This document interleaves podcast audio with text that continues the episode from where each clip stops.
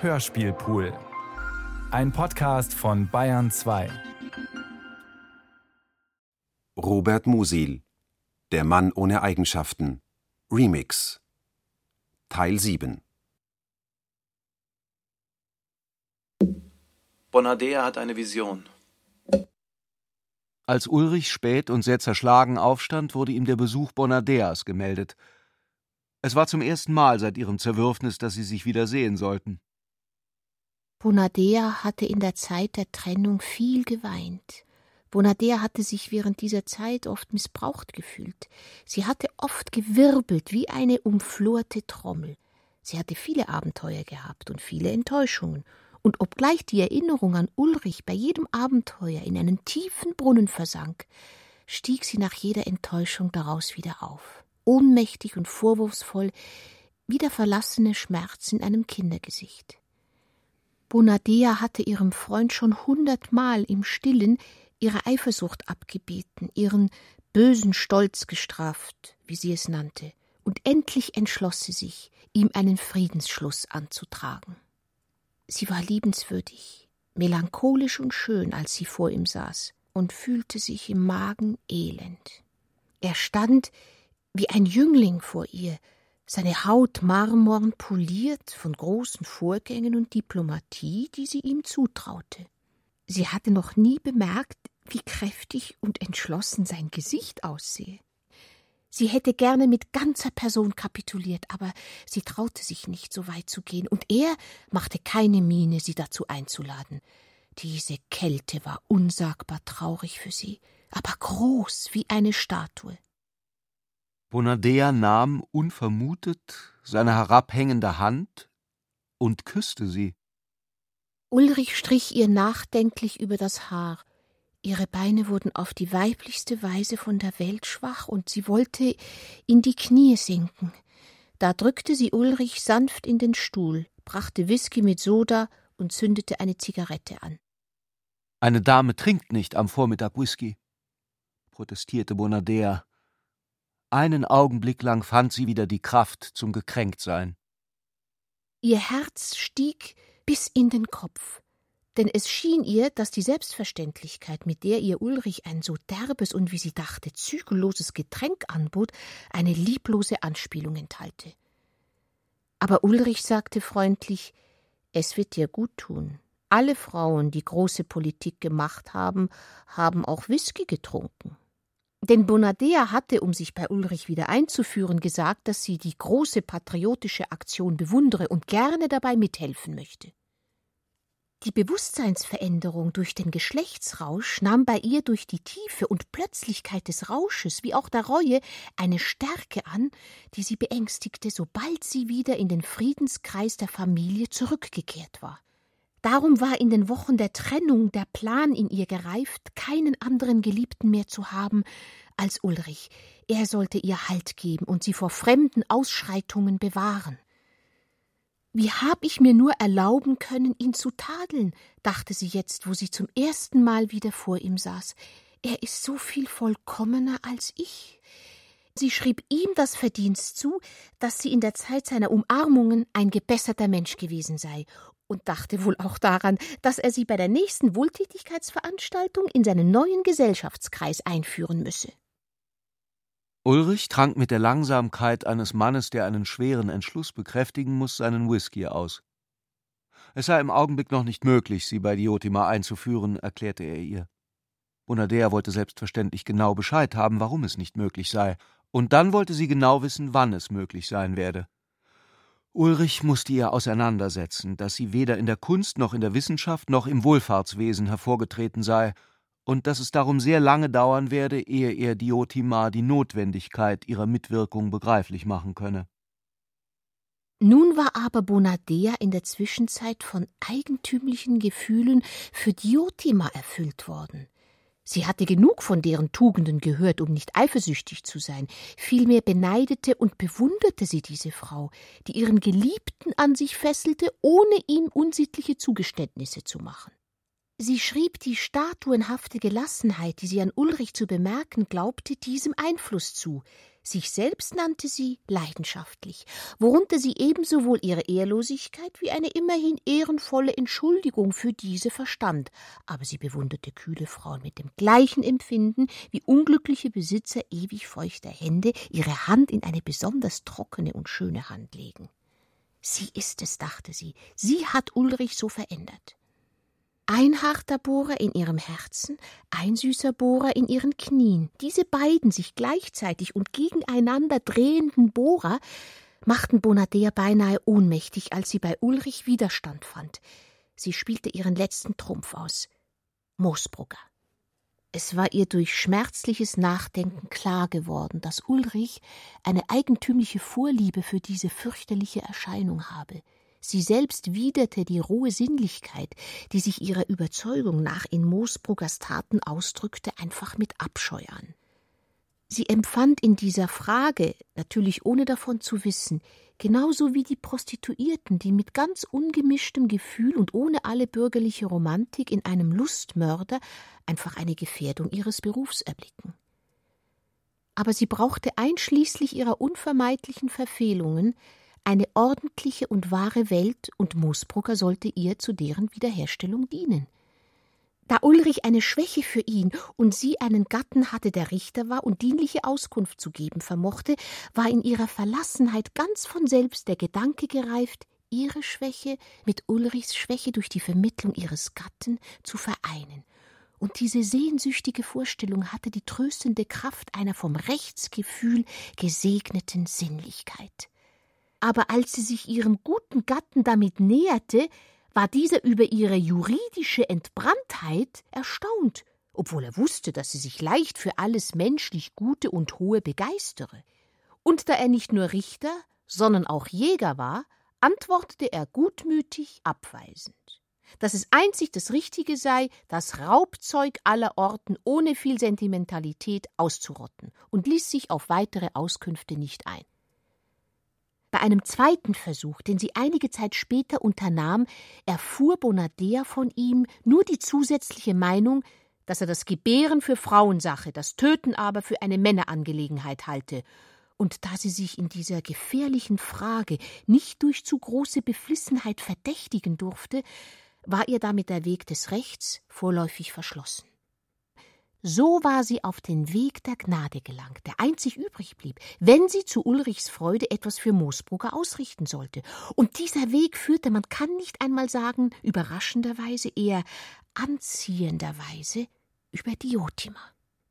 Sie sah sich im Geiste als Diotimas Freundin und erfüllte sich den Wunsch, die bewunderte Rivalin, um der unaufschieblichen Sache willen kennenlernen zu müssen, selbst wenn sie zu stolz sein sollte, es aus persönlichem Bedürfnis zu tun. Sie hatte sich vorgenommen, sie für Moosbrucker zu gewinnen, was Ulrich, wie sie gleich erraten hatte, offenbar nicht gelang, und ihre Fantasie malte es ihr in schönen Bildern aus. Die marmorne große Diotima legte ihren Arm um die warme, sündengebeugte Schulter Bonadeas, und Bonadea erwartete für sich ungefähr die Rolle, dieses himmlisch unberührte Herz mit einem Tropfen Hinfälligkeit zu salben. Dies war der Plan, den sie ihrem verlorenen Freund auseinandersetzte. Ulrich war an diesem Tag für den Gedanken, Moosbrugger zu retten, in keiner Weise zu gewinnen. Er kannte die edlen Gefühle Bonadeas und wusste, wie leicht bei ihr aus dem Aufflammen einer einzelnen schönen Regung die Panik einer den ganzen Körper ergreifenden Feuersbrunst wurde. Er erklärte ihr, dass er nicht im geringsten die Absicht habe, sich in das Verfahren einzumengen, das man Moosbrugger mache. Bonadea sah ihn mit gekränkten, schönen Augen an, in denen das Wasser über dem Eis schwamm wie an der Grenze zwischen Frühjahr und Winter. Er fürchtete bloß das eine, dass Bonadea auf den Einfall kommen könnte, sich zu ihm zu setzen. Dagegen gab es nur ein Mittel: Reden. Er hatte den Kopf aufgestützt und lag ausgestreckt da, wie die Grabfiguren in der Medicea-Kapelle. Mit einem Mal fiel ihm das ein. Und wirklich, während er diese Stellung einnahm, floss Großartigkeit durch seinen Körper, ein Schweben in ihrer Ruhe, und er kam sich gewaltiger vor, als er war. Zum ersten Mal glaubte er, aus der Ferne diese Kunstwerke zu verstehen, die er bis dahin nur wie fremde Dinge angesehen hatte. und statt zu reden, schwieg er. Auch Bonadea fühlte etwas. Es war ein Augenblick, wie man das nennt, was man nicht bezeichnen kann. Etwas schauspielerisch Gehobenes vereinigte die beiden, die plötzlich stumm wurden. Was ist von mir übrig geblieben? dachte Ulrich bitter. Vielleicht ein Mensch, der tapfer und unverkäuflich ist und sich einbildet, dass er um der Freiheit des Inneren willen nur wenige äußere Gesetze achtet. Aber diese Freiheit des Inneren besteht darin, dass man sich alles denken kann, dass man in jeder menschlichen Lage weiß, warum man sich nicht an sie zu binden braucht und niemals weiß, wovon man sich binden lassen möchte. In diesem wenig glücklichen Augenblick wo sich die sonderbare kleine Gefühlswelle, die ihn für eine Sekunde gefasst hatte, wieder auflöste, wäre er bereit gewesen zuzugeben, dass er nichts besitze als eine Fähigkeit, an jeder Sache zwei Seiten zu entdecken, jene moralische Ambivalenz, die fast alle seine Zeitgenossen auszeichnete und die Anlage seiner Generation bildete, oder auch deren Schicksal. Seine Beziehungen zur Welt waren blass, schattenhaft und verneinend geworden, welches Recht hatte er, Bonadea schlecht zu behandeln? Es war immer das gleiche ärgerliche Gespräch, das sich zwischen ihnen wiederholte. Es entstand aus der inneren Akustik der Leere, in der ein Schuss doppelt so laut widerhallt und nicht aufhört zu rollen. Es beschwerte ihn, dass er zu ihr gar nicht mehr anders sprechen konnte als in dieser Art, für deren besondere Qual, die sie beiden bereitete, ihm der halbsinnig hübsche Name Barock der Leere einfiel und er richtete sich auf, um ihr etwas Liebenswürdiges zu sagen. Mir ist jetzt etwas aufgefallen, wandte er sich an Bonadea, die noch immer in würdiger Weise dasaß. Es ist eine komische Sache, ein merkwürdiger Unterschied. Der zurechnungsfähige Mensch kann immer auch anders, der unzurechnungsfähige nie. Bonadea erwiderte etwas sehr Bedeutendes. Ach, du, erwiderte sie, das war die einzige Unterbrechung, und das Schweigen schloss sich wieder. Wenn Ulrich in ihrer Gegenwart von allgemeinen Dingen sprach, so mochte sie es nicht. Sie fühlte sich mit Recht bei allen ihren Fehltritten doch immer inmitten einer Menge ihr ähnlicher Menschen und hatte ein richtiges Empfinden für das Ungesellige, Übertriebene und Einsame seiner Art, sie mit Gedanken statt mit Gefühlen zu bewirten. Immerhin hatten sich in ihr dabei Verbrechen, Liebe und Traurigkeit jetzt zu einem Ideenkreis vereint, der höchst gefährlich war. Ulrich kam ihr nun bei weitem nicht mehr so einschüchternd und vollkommen vor wie beim Beginn des Wiedersehens, aber zur Entschädigung hatte er etwas Knabenhaftes gewonnen, das ihren Idealismus aufregte wie ein Kind.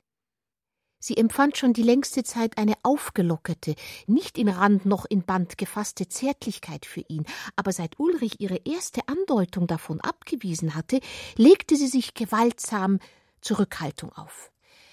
Sie hatte die Erinnerung, wie sie bei ihrem letzten Besuch hier entkleidet und hilflos auf seinem Divan gelegen war, noch nicht verwunden und hatte sich vorgenommen, wenn es sein müsste, lieber mit Hut und Schleier bis zum Ende auf ihrem Stuhl sitzen zu bleiben, damit er verstehen lerne, dass er jemand vor sich habe, der sich nötigenfalls ebenso zu beherrschen wisse wie die Rivalin Diotima. Bonadea vermisste immer zu der großen Erregung, in die sie durch die Nähe eines Liebhabers geriet, die große Idee. Freilich ist das etwas, das man leider vom ganzen Leben sagen könnte, das viel Erregung und wenig Sinn hat. Aber Bonadea wusste das nicht, und sie suchte irgendeine Idee zu äußern. An denen Ulrichs fehlte ihr die Würde, die sie nötig hatte, und es ist wahrscheinlich, dass sie eine schönere und gefühlvollere suchte, aber ideales Zögern und gemeine Anziehung, Anziehung und eine schreckliche Angst, vorzeitig angezogen zu werden, mischten sich dabei mit dem Antrieb des Schweigens, in dem die versagten Handlungen zuckten und der Erinnerung an die große Ruhe, die sie für eine Sekunde mit ihrem Geliebten verbunden hatte. Wie wenn ein Regen in der Luft hängt und es kann nicht regnen. Eine Benommenheit, die sich über die ganze Haut ausbreitete und Bonadea mit der Vorstellung schreckte, sie könnte die Beherrschung verlieren, ohne es zu merken. Und plötzlich zuckte eine körperliche Illusion daraus hervor, ein Floh. Bonadea wusste nicht, ob er Wirklichkeit oder Einbildung war. Sie fühlte einen Schauer im Gehirn, einen unglaubwürdigen Eindruck, als ob sich dort eine Vorstellung aus der schattenhaften Gebundenheit der übrigen losgemacht hätte, aber doch nur eine Einbildung wäre und zugleich einen unbezweifelbaren, wirklichkeitsgetreuen Schauer auf der Haut. Sie hielt den Atem an. Wenn etwas tripp-trapp die Treppe heraufkommt und man weiß, die Treppe ist leer, und doch hört man ganz deutlich Tripp, Trapp, ist es so. Bonadea begriff, wie von einem Blitz erhellt, dass das eine unfreiwillige Fortsetzung des verlorenen Schuhes sei. Es bedeutete ein verzweifeltes Auskunftsmittel für eine Dame. Dennoch fühlte sie in dem Augenblick, wo sie den Spuk bannen wollte, einen heftigen Stich. Sie kreischte leise auf, bekam hochrote Wangen und forderte Ulrich auf, ihr suchen zu helfen. Ein Floh bevorzugt die gleichen Gegenden wie ein Liebhaber. Der Strumpf wurde bis zum Schuh untersucht. Die Bluse musste an der Brust geöffnet werden. Bonadea erklärte, dass er von der Straßenbahn käme oder von Ulrich gekommen sei. Aber er war nicht zu finden und hatte keine Spuren hinterlassen. Da fing Bonadea wie ein kleines Mädchen, das sich schlecht aufgeführt hat, zu weinen an. Diotima und Ulrich. Das Verhältnis Diotimas zu Ulrich hatte sich in dieser Zeit durch das zur Gewohnheit gewordene Beisammensein sehr gebessert. Sie mussten oft gemeinsam ausfahren, um Besuche zu machen, und er kam mehrmals wöchentlich und nicht selten unangekündigt und zu ungebräuchlichen Zeiten zu ihr. Diotima empfing ihn nicht immer im Salon und vom Haarknoten bis zum Rocksaum in Vollendung gepanzert, sondern zuweilen in leichter häuslicher Auflösung, wenn das auch bloß eine sehr vorsichtige Auflösung bedeutete. Es war eine Art Zusammengehörigkeit zwischen ihnen entstanden, die hauptsächlich in der Form des Verkehrs lag, aber Formen haben eine Wirkung nach innen, und die Gefühle aus denen sie gebildet sind, können durch sie auch geweckt werden.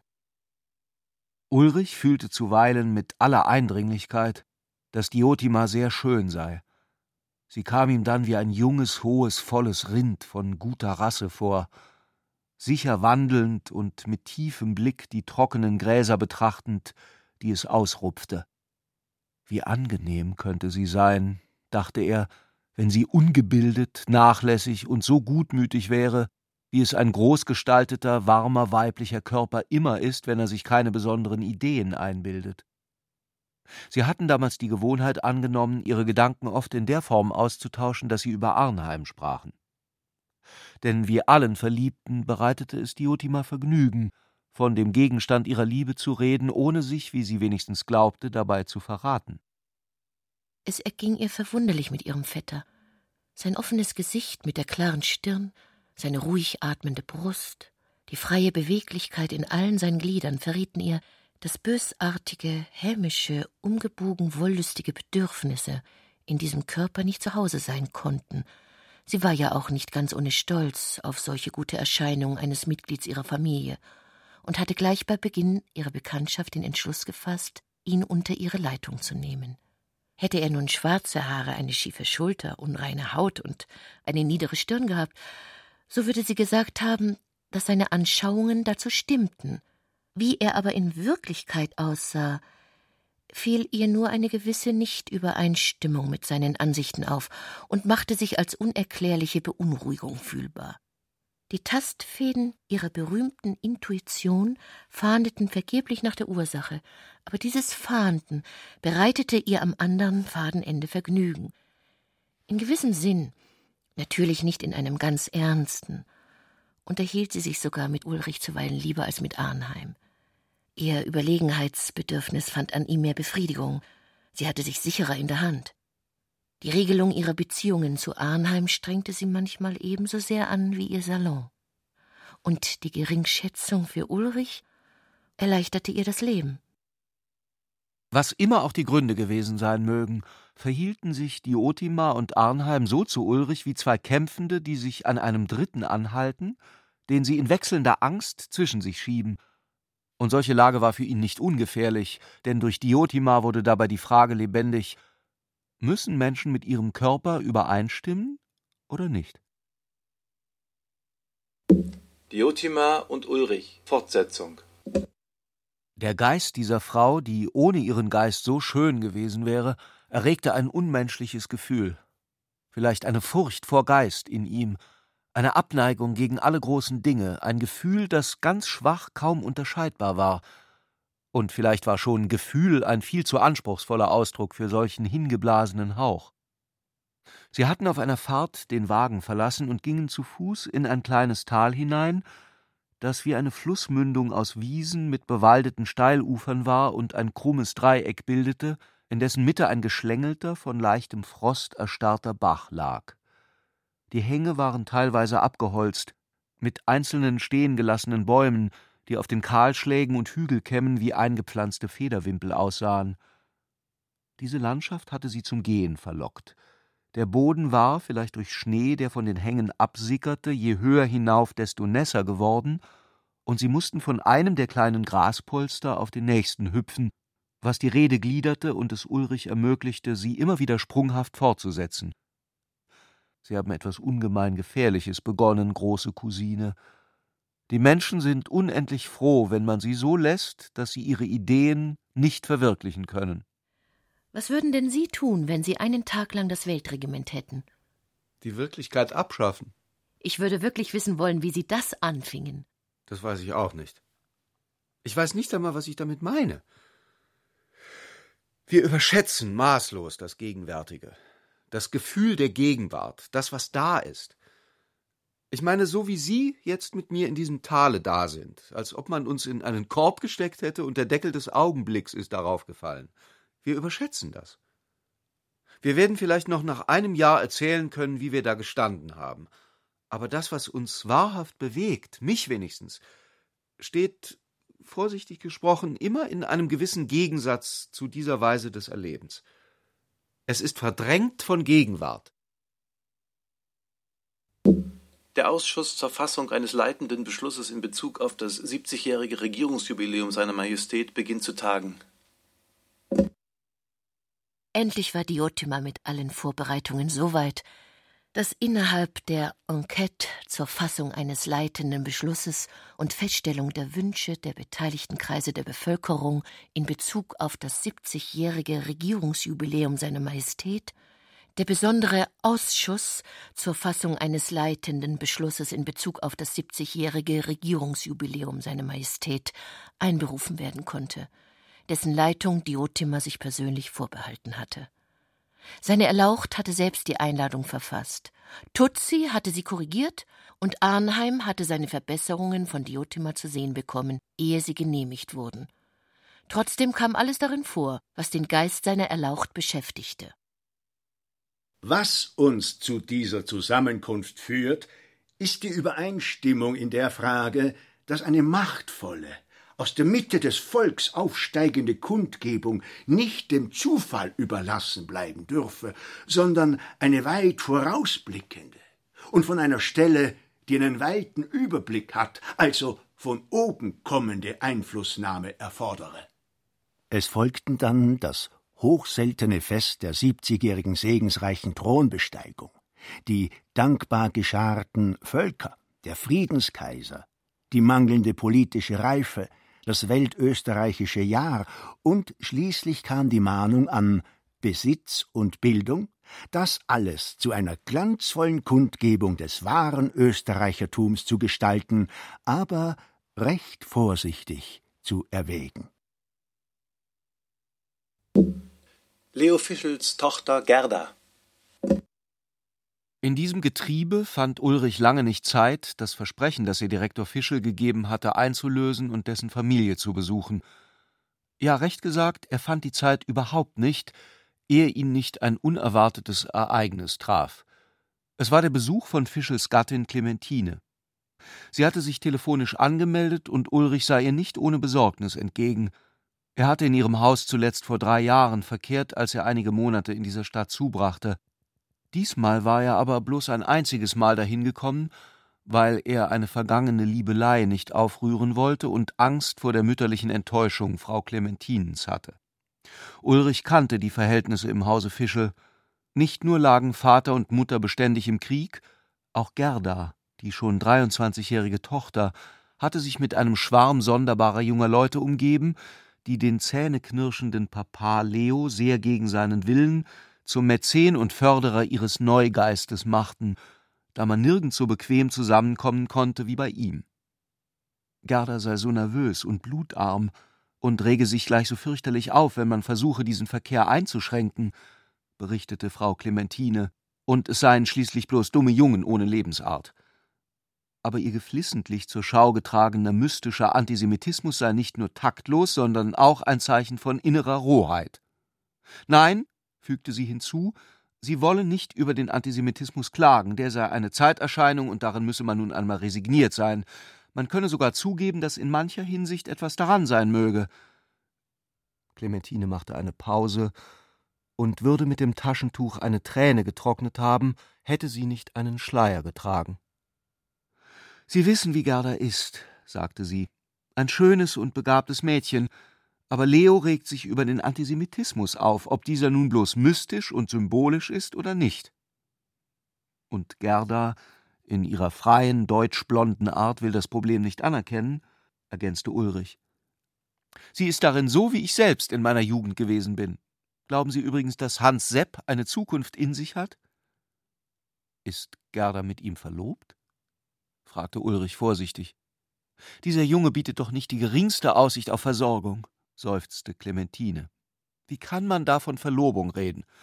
Aber als ihm Leo das Haus verbot, aß Gerda drei Wochen lang so wenig, dass sie bis auf die Knochen abgemagert ist. Und plötzlich sagte sie zornig Wissen Sie, mir kommt das wie eine Hypnose vor, wie eine geistige Infektion.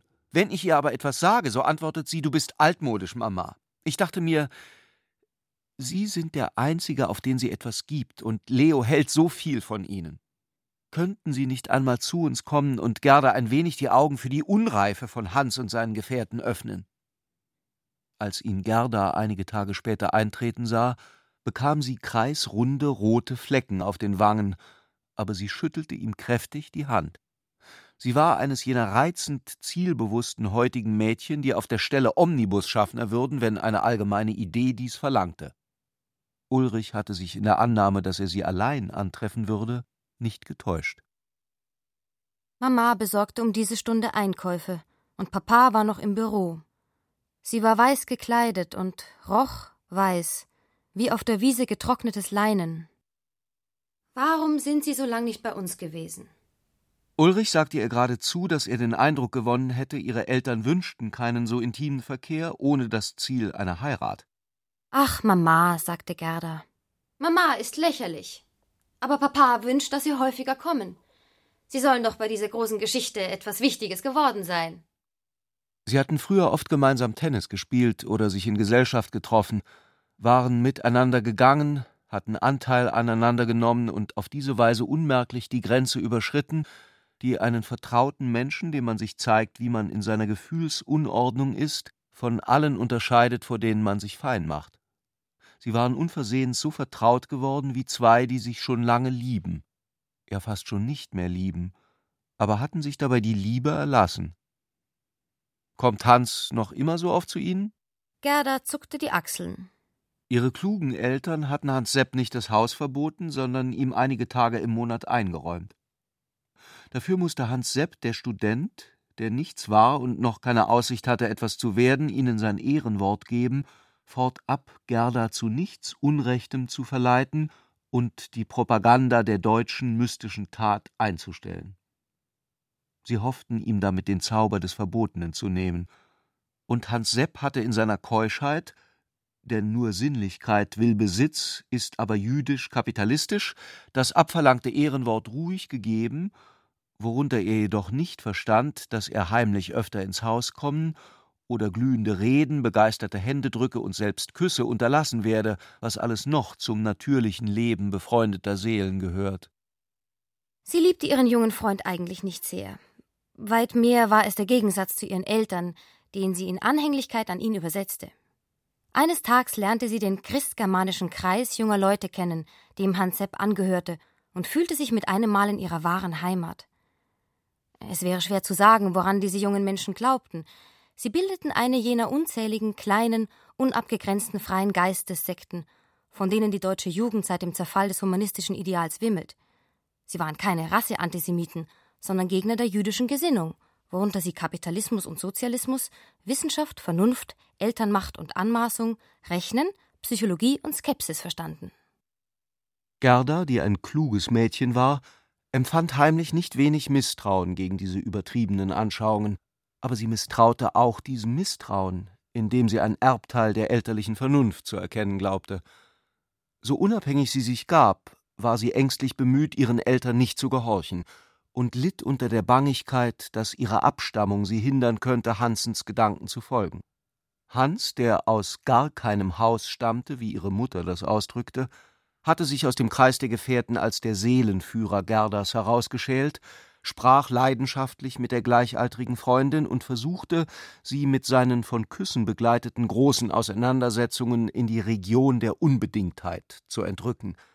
Aber praktisch fand er sich mit der Bedingtheit des Hauses Fischel ganz geschickt ab, sofern man ihm nur erlaubte, es aus Gesinnung abzulehnen, was freilich fortwährend Anlass zu Krach mit Papa Leo gab. Ich stelle mir unter Liebe überhaupt nicht riesig viel vor.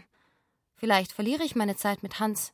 Vielleicht muss ich überhaupt verzichten und werde nie jemand so gern haben, dass ich ihm jede Falte meiner Seele im Denken und Fühlen, im Arbeiten und Träumen öffnen kann. Ich stelle es mir nicht einmal so schrecklich vor. Sie sind so altklug, Gerda, wenn Sie wie Ihre Freunde reden. Er zog sie mit seiner Hand, in der das Gelenk der ihren verschwand wie ein Kind zwischen Bergfelsen, näher an sich heran. Ich komme also bald wieder, versprach Ulrich, obgleich das vor diesem Wiedersehen nicht seine Absicht gewesen war. Das vierte Jahrhundert vor Christus gegen das Jahr 1797. Ulrich erhält abermals einen Brief seines Vaters.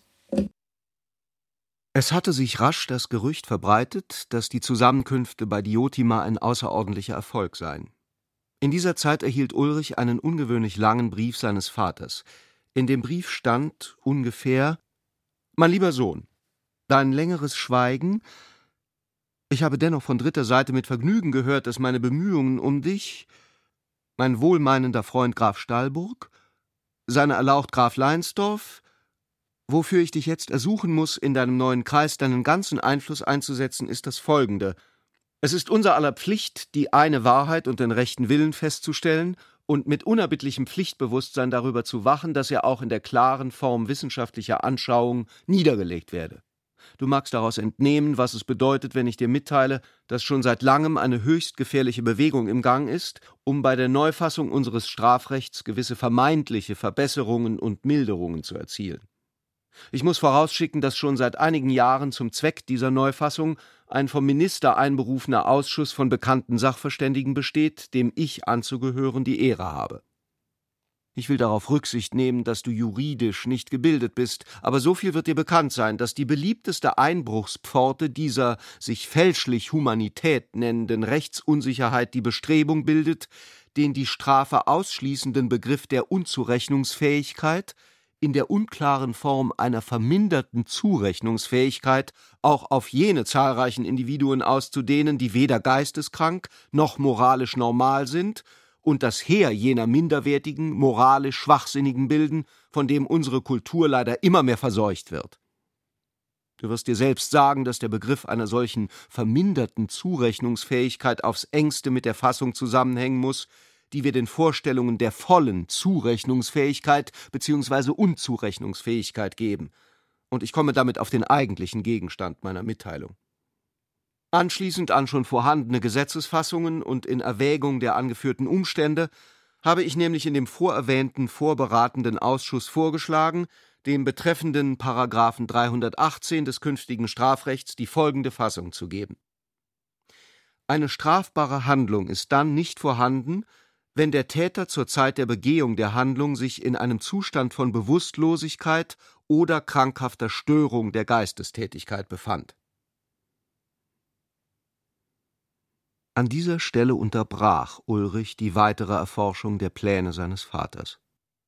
Er warf nur noch einen Blick auf das Ende des Schreibens und unterrichtete sich, dass sein Vater von ihm eine objektive Beeinflussung der Grafen Leinsdorf und Stallburg erwartete und den nachdrücklichen Rat gab, in den zuständigen Ausschüssen der Parallelaktion rechtzeitig auf die Gefahren hinzuweisen, die für den Geist des Staatsganzen entstehen könnten, wenn im Jubiläumsjahr eine so wichtige Frage eine falsche Fassung und Lösung erhielte. General Stumpf von Bordwehr betrachtet Besuche bei Diotima als eine schöne Abwechslung in den dienstlichen Obliegenheiten. Der kleine, dicke General hatte Diotima abermals seine Aufwartung gemacht. Obgleich dem Soldaten im Beratungszimmer eine bescheidene Rolle angemessen sei, hatte er begonnen, wage er doch zu prophezeien, dass Staat die Macht sei, sich im Völkerkampf zu behaupten, und dass die militärische Kraft, die man im Frieden entfalte, den Krieg fernhalte. Der General zeigte sich namentlich von dem großen Konzil begeistert, gab seiner Bewunderung für Arnheim Ausdruck und sprach die Überzeugung aus, dass eine solche Zusammenkunft hervorragend segensreich wirken müsse. Es gibt ja viele Menschen, die gar nicht wissen, wie wenig Ordnung der Geist hat. Der General empfand tiefe Befriedigung darüber, mit dieser geistvollen jungen Frau so zu plaudern. Da hatte er mal eine schöne Abwechslung in den dienstlichen Obliegenheiten. Halten zugute, Exzellenz, der Soldat versteht wenig von Dichtung, aber wenn jemand einer Bewegung Blitz und Feuer schenken kann, so sind es Exzellenz. Das versteht ein alter Offizier. Verwandlungen Diotimas Die Gefühle Diotimas hatten nicht ganz die gleiche geradlinig aufsteigende Entwicklung wie der Erfolg Arnheims. Es kam vor, dass sie inmitten einer Gesellschaft und ihrer in allen Zimmern kahl geräumten und verwandelten Wohnung in einem geträumten Land zu erwachen glaubte. Sie stand dann von Raum und Menschen umgeben, das Licht des Kronleuchters floss über ihr Haar und von da über Schultern und Hüften hinab, so dass sie seine hellen Fluten zu fühlen meinte, und sie war ganz Statue, Brunnenfigur hätte sie sein können, im Mittelpunkt eines Weltmittelpunkts, von höchster geistiger Anmut überströmt. Sie hielt diese Lage für eine nie wiederkehrende Gelegenheit, alles das zu verwirklichen, woran man im Lauf des Lebens als das Wichtigste und Größte geglaubt hat, und machte sich wenig mehr daraus, dass sie sich nichts Bestimmtes dabei denken konnte. Man könnte fast sagen, die Drehung des Globus unter ihren Füßen kam ihr plötzlich zu Bewusstsein, und sie wurde sie nicht los. Oder diese heftigen Vorgänge ohne greifbaren Inhalt waren so hemmend wie ein vor den Beinen herspringender Hund, den niemand kommen gesehen hat. Diotima ängstigte sich darum zuweilen vor der Veränderung, die ohne ihre ausdrückliche Genehmigung mit ihr vor sich gegangen war, und alles in allem glich ihr Zustand am ehesten jenem hellen nervösen Grau, das die Farbe des zarten, von aller Schwere befreiten Himmels in der mutlosen Stunde der größten Hitze ist. Soliman liebt.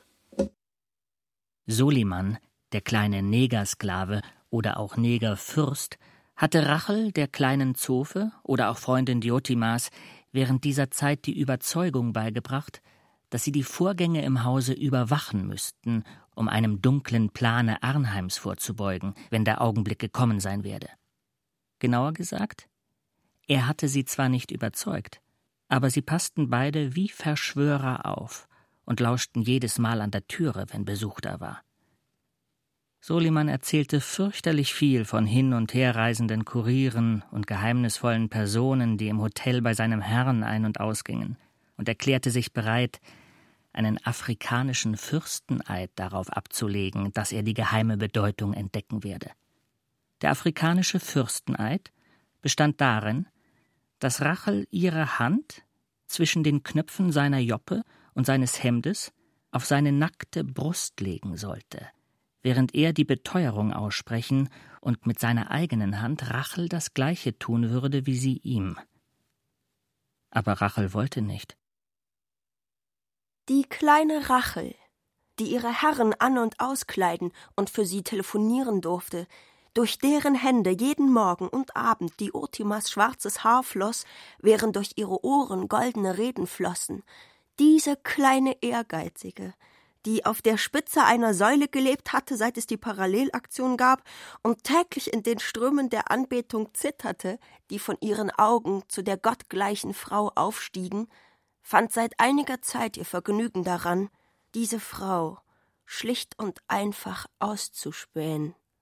Die kleine Rachel kauerte vor dem Schlüsselloch, ihr schwarzes Kleid spannte sich um Knie, Hals und Schultern, Soliman kauerte in seiner Livree neben ihr, wie eine heiße Tasse Schokolade in einer dunkelgrünen Schale, und zuweilen hielt er sich mit einer schnellen, einen Augenblick ruhenden, dann sich bis auf die Fingerspitzen und zärtlich zögernd schließlich auch diese loslösenden Bewegung der Hand an Rachels Schulter, Knie oder Rock fest, wenn er das Gleichgewicht verlor. Er musste kichern, und Rachel legte ihre kleinen weichen Finger auf die prallen Polster seiner Lippen. Wo immer sich Rachel auch verbarg, tauchte er plötzlich auf und lächelte über seine gelungene List. Er schnitt ihr den Weg ab, und weder das Arbeitszimmer des Herrn noch Diotimas Schlafzimmer war ihm heilig. Er kam hinter Vorhängen, Schreibtisch, Schränken und Betten hervor, und Rachel brach jedes Mal beinahe das Herz ab über solche Keckheit und beschworene Gefahr, sobald sich irgendwo das Halbdunkel zu einem schwarzen Gesicht verdichtete, aus dem zwei weiße Zahnreihen aufleuchteten. Einmal war Soliman sogar in Rachels Kammer gedrungen, wohin sie sich auf strengen Befehl Diotimas, die tags vorher während Arnheims Anwesenheit durch eine Unruhe im Vorzimmer gestört worden war, mit einer Näharbeit hatte zurückziehen müssen. Sie hatte sich, ehe sie ihren Hausarrest antrat, schnell nach ihm umgesehen, ohne ihn zu finden, und als sie traurig in ihre kleine Stube trat, saß er leuchtend auf ihrem Bett und sah ihr entgegen. Rachel zögerte, die Tür zu schließen, aber Soliman sprang auf und tat es. Gib deine Hand, befahl er. Rachel hielt sie ihm hin. Er hatte ein paar bunte Hemdknöpfe in der seinen und machte den Versuch, sie in die Stulpe von Rachels Ärmel einzusetzen. Rachel dachte, es sei Glas. Edelsteine, erläuterte er stolz. Das Mädchen, dem bei diesem Wort Böses ahnte, zog rasch den Arm an sich. Sie dachte sich nichts Bestimmtes. Der Sohn eines Mohrenfürsten mochte, auch wenn er gestohlen worden war, heimlich im Hemd eingenäht noch einige Edelsteine besitzen. Darüber weiß man nichts Sicheres. Aber sie fürchtete sich unwillkürlich vor diesen Knöpfen, als ob ihr Soliman Gift hinhielte, und mit einem Mal kamen ja alle Blumen und Bonbons, die er ihr schon geschenkt hatte, recht sonderbar vor. Sie presste die Hände an den Leib und sah Soliman entgeistert an. Endlich sagte sie heftig Ich bestehle nicht meine Herrschaft. Warum nicht? Soliman zeigte die Zähne. Ich tue es nicht.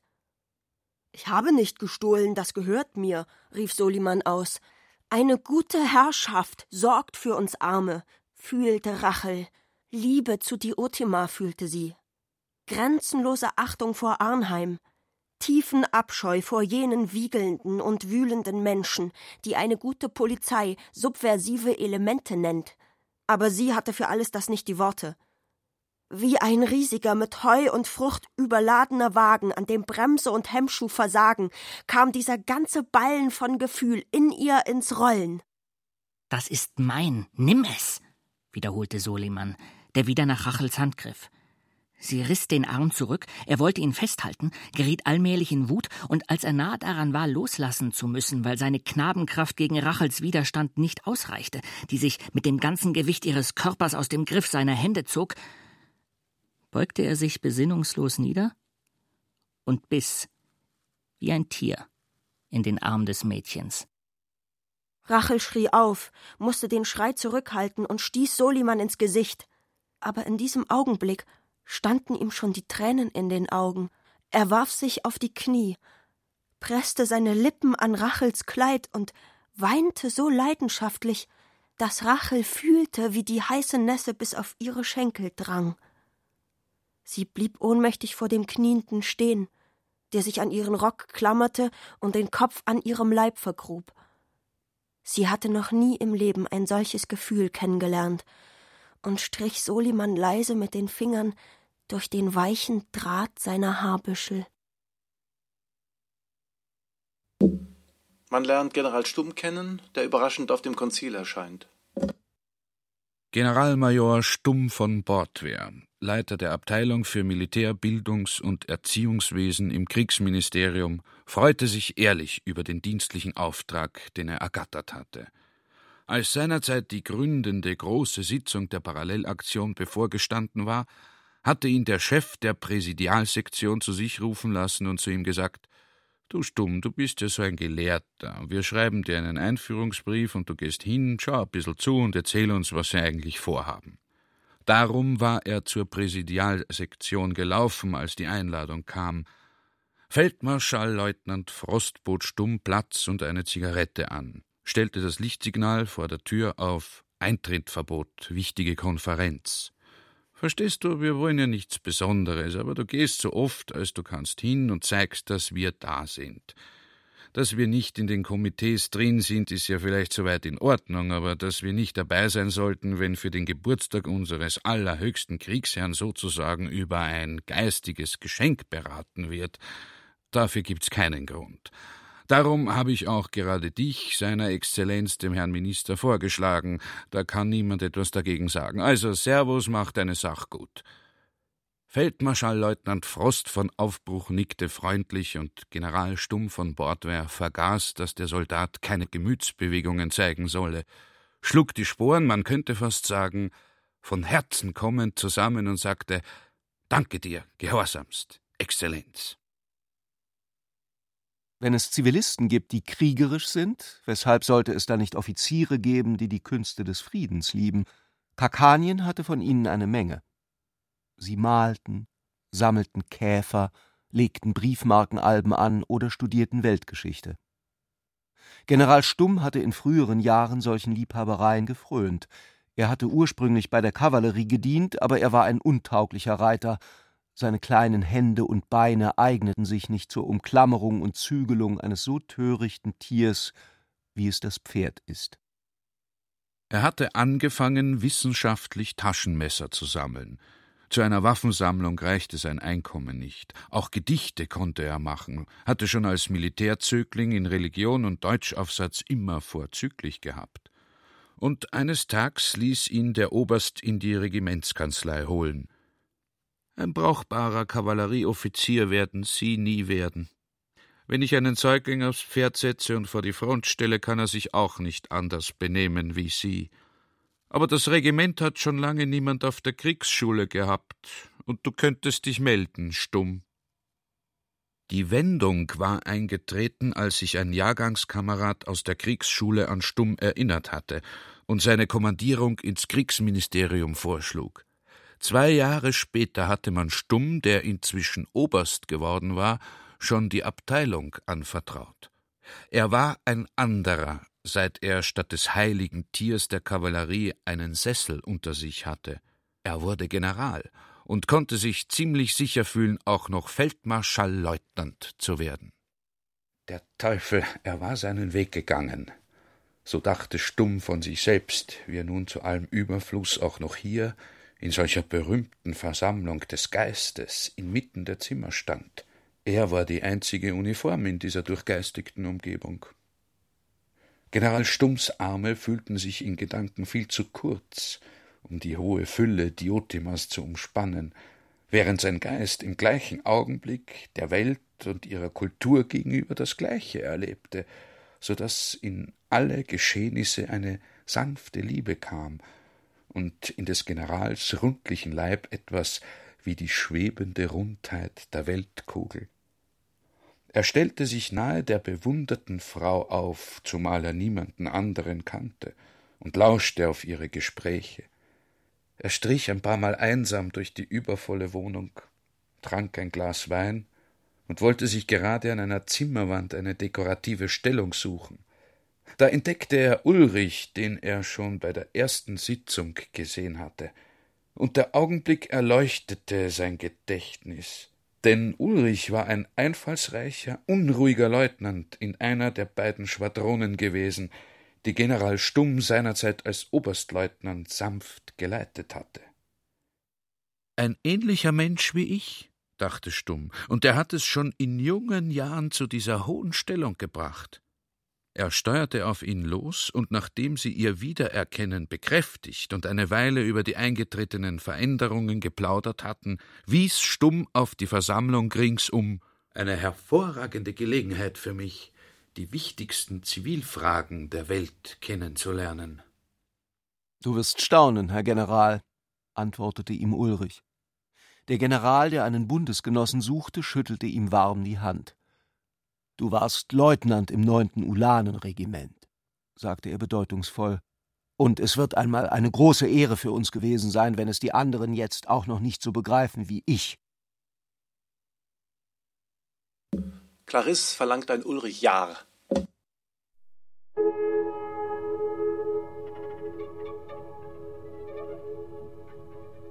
Die Stunde, zu der sich Ulrich entschlossen hatte, hinauszufahren, machte es nicht wahrscheinlich, dass er Walter zu Hause antreffen würde.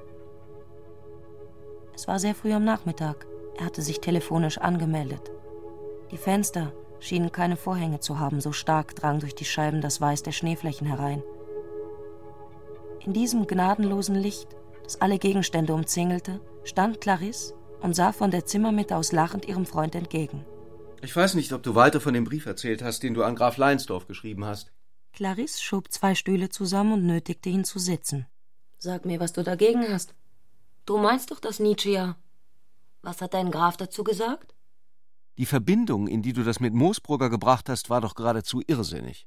Und ohne dies hätte er den Brief wohl auch fortgeworfen. Clarisse war sehr enttäuscht. Ein Nietzsche-Ja wäre aber etwas Gutes. Das muss ja nicht gerade Nietzsche sein. Es könnte sich um Christus oder Buddha auch handeln. Oder um dich? Denk dir doch ein Ulrich-Ja aus. Sie sagte das genauso ruhig, wie sie ihn aufgefordert hatte, er möge Moosbrugger befreien. Du hättest doch jetzt vielleicht die Macht dazu. Du darfst Walter nichts davon erzählen. Und auch nichts von dem Moosbrugger Brief. Glaube mir, dieser Mörder ist musikalisch. Er kann bloß nicht komponieren. Hast du noch nie beobachtet, dass jeder Mensch im Mittelpunkt einer Himmelskugel steht? Wenn er von seinem Platz weggeht, geht sie mit. So muss man Musik machen, ohne Gewissen, einfach wie die Himmelskugel, unter der man steht. Ihre schmalen Lippen wollten etwas sagen, schwiegen aber. Und die Flamme schoss stumm bei den Augen heraus. Man konnte nicht sagen, was in solchen Augenblicken von ihr ausging. Walter ist eifersüchtig auf dich. Nicht etwa meinetwegen, sondern weil du so aussiehst, als ob du das tun könntest, was er gerne möchte. Verstehst du? Ich habe zu ihm gesagt, dass er dich töten soll. Was? Umbringen habe ich gesagt. Wenn an dir nicht so viel daran sein sollte, wie du dir einbildest, oder wenn er besser wäre als du und nur dadurch zur Ruhe kommen könnte, wäre das doch ganz richtig gedacht. Clarisse hatte den Eindruck, ihre Gedanken wären außerhalb gewesen und nun wieder zurückgekehrt. Clarisse spannte sich an und hatte das Empfinden, wenn sie das Gespräch überzeugend fortführen könnte, sich damit selbst in Sicherheit zu bringen. Weißt du, was Nietzsche sagt? Sicher wissen wollen ist so wie sicher gehen wollen. Eine Feigheit. Man muss irgendwo anfangen, seine Sache zu machen, nicht nur davon zu reden. Ich habe gerade von dir erwartet, dass du einmal etwas Besonderes unternimmst. Ich habe mir etwas lange überlegt, fuhr sie zögernd fort. Die ganz große Gemeinheit entsteht heutzutage nicht dadurch, dass man sie tut, sondern dadurch, dass man sie gewähren lässt. Sie wächst ins Leere. Sie sah ihn nach dieser Leistung an. Dann fuhr sie heftig fort. Gewähren lassen ist zehnmal gefährlicher als tun. Nicht wahr? Du verstehst mich ausgezeichnet, mein Lieber. Du sagst zwar immer, dass man alles gehen lassen soll, wie es geht. Ich habe mir schon manchmal gedacht, du bist der Teufel. Ihr Freund bemerkte ein Zucken in ihren Augen, die ihn begehrlich anblickten. Aber ihr emporgerichtetes Gesicht war von etwas überströmt. Nicht von etwas Schönem, sondern eher von etwas hässlich, Rührendem, wie es ein gewaltiger Schweißausbruch wäre, hinter dem ein Gesicht verschwimmt. Er fühlte sich wider Willen angesteckt und in eine leichte Gedankenabwesenheit versetzt. Er konnte diesem abersinnigen Reden keinen rechten Widerstand mehr entgegenstellen und packte Clarisse schließlich bei der Hand. Man kann nichts tun, weil. Aber das wirst du doch nicht verstehen, holte er aus, zog eine Zigarette hervor und widmete sich dem Anzünden. Hey, was willst du sagen? Aber er schwieg weiter. Da schob sie den Arm hinter seinen Rücken und rüttelte ihn wie ein Knabe, der seine Kraft zeigt. Es war das Nette an ihr, dass man gar nichts zu sagen brauchte, bloß die Gebärde des Außerordentlichen genügte schon, um sie in Einbildung zu versetzen. Du bist ein großer Verbrecher, rief sie und versuchte vergeblich, ihm weh zu tun. Seinesgleichen geschieht oder warum erfindet man nicht Geschichte? Was hätte Ulrich Clarisse sagen können? Ein Negerboxer hatte den weißen Champion geschlagen und die Weltmeisterschaft erobert. Johnson hieß er. Der Präsident von Frankreich fuhr nach Russland. Man sprach von Gefährdung des Weltfriedens. Ein neu entdeckter Tenor verdiente in Südamerika Summen, die selbst in Nordamerika noch nie dagewesen waren. Ein fürchterliches Erdbeben hatte Japan heimgesucht, die armen Japaner. Mit einem Wort, es geschah viel, es war eine bewegte Zeit, die um Ende 1913 und Anfang 1914 aber auch die Zeit zwei oder fünf Jahre vorher war eine bewegte Zeit gewesen, jeder Tag hatte seine Erregungen gehabt, und trotzdem ließ sich nur noch schwach oder gar nicht erinnern, was damals eigentlich los gewesen war. Welche sonderbare Angelegenheit ist doch Geschichte. Es ließ sich mit Sicherheit von dem und jenem Geschehnis behaupten, dass es seinen Platz in ihr inzwischen schon gefunden hatte oder bestimmt noch finden werde. Aber ob dieses Geschehnis überhaupt stattgefunden hatte, das war nicht sicher. Es war ein verrückter Einfall der kleinen Clarisse, dass sie ein Geistesjahr machen wollte. Er richtete seine Aufmerksamkeit auf diesen Punkt. Warum war das so unsinnig? Man konnte übrigens ebenso gut fragen, warum Diotimas vaterländische Aktion unsinnig sei. Antwort Nummer eins. Weil Weltgeschichte zweifellos ebenso entsteht wie alle anderen Geschichten. Es fällt den Autoren nichts Neues ein und sie schreiben einer vom anderen ab. Das ist der Grund, warum alle Politiker Geschichte studieren, statt Biologie oder dergleichen. So viel von den Autoren. Nummer zwei. Größtenteils entsteht Geschichte aber ohne Autoren. Sie entsteht nicht von einem Zentrum her, sondern von der Peripherie, aus kleinen Ursachen.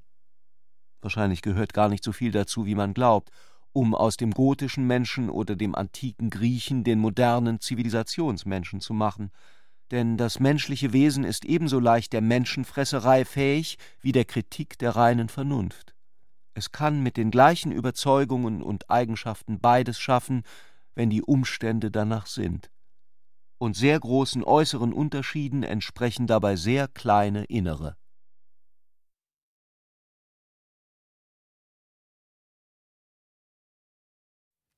Robert Musil Der Mann ohne Eigenschaften Remix Teil 7 mit Ulrich Mattes, Sonny Melles, Angela Winkler, Wolfgang Hübsch, Dorothee Hartinger, Wolf Bachofner, Jens Wawrczek, Nadine Geiersbach, Susanne Wolf und Klaus Bulert. Regieassistenz Martin Trauner. Ton und Technik Hans Scheck, Wilfried Hauer, Susanne Herzig und Angelika Haller. Wissenschaftliche Beratung Walter Fanta.